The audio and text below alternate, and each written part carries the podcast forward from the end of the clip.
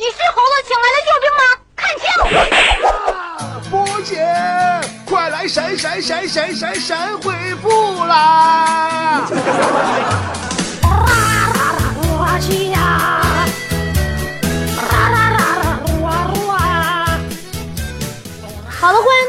来到我们今天的神回复，赶紧掏出你的手机，然后打开微信，点击屏幕右上角的小加号，然后点击添加朋友，然后搜索公众号，输入“波波有理”四个大字，波是波涛汹涌的波，理是得理不饶人的理，波波有理，找到我们的公众号加关注，然后在对话框里跟波姐互动，让我们一起快乐的玩耍吧，说不一定下个读到留言就是你的哟。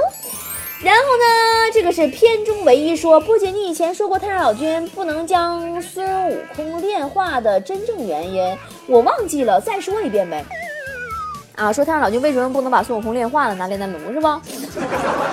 记好了啊，都拿小本记上了。我最后说一遍啊，拿本拿笔啊，要不然我跟你说记不住，太复杂了，有公式的。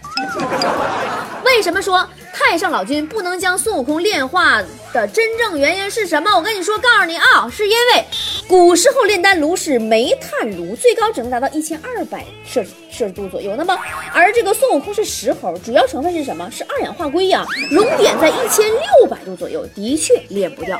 朋友们，懂点科学多么重要。那么孙悟空为什么会被炼成火眼金睛呢？告诉你啊，是因为二氧化硅在八卦炉一千二百摄氏度的高温下产生了什么呢？发生了玻璃化，所以具备了类似照妖镜之类的作用，可以看出妖魔鬼怪。那么八卦炉为什么又会坏掉呢？原来孙悟空的这个组成远非二氧化硅那么简单，还有一部分碳酸钙。在八卦炉一千二百摄氏度的作用下呢，这个碳酸钙呢发生了分解。这个公式是这样的：CaCO 三等于 CaO 加上 CO 二，啥意思我也不知道，反正就是网上抄的那么回事吧。二氧化碳的八卦炉内压力增大，最终导致八卦炉爆炸，孙悟空哐仓破炉而出。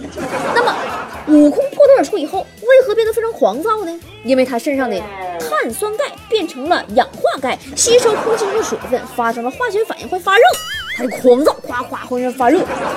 那么后来悟空为啥变温和了呢？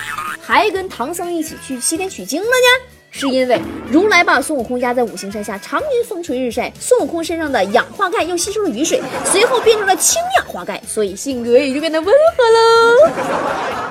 那么后来悟空为什么能够这个修成正果呢？原来呀。他成了斗战胜佛的原因是，在西行的路上，悟空身上的氢氧化钙又在不断的吸收二氧化碳，那么最终到了西天之后，氢氧化钙加上二氧化碳又变成了碳酸钙了，变回去了，又变成了坚硬的金身，斗战胜佛。朋友们，学会数理化，走遍全天下呀！好了，看下一个，慧慧哥说：“波姐，大师兄演的不错吗？瞅着这样，不太适合出家呀。”那你算说对了，大师兄这人我太了解了，他啥人呢？如果有一天大师兄真正出家了，要干的第一件事啊，那就是还俗啊。这边还有新浪的微博网友汪汪鲜奶说：“波姐都说那个悟空是石头生的，那那个呃石头是怎么怀孕的呢？”呃。你等会儿，你说什么玩意儿？悟空是石头生的，石头怎么怀孕的？呃，莫非说那一年两块石头玩了一次地震？哎，那不对呀，那这么说，那六耳猕猴是怎么来的呢？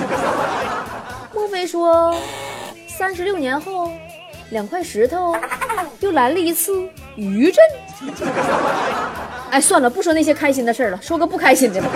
不开心的事儿就是，今天我们节目又要跟您说再见了，拜拜。今天的节目就是这样，主持人李博携全体幕后团队，感谢您的收听，明天同一时间再见了。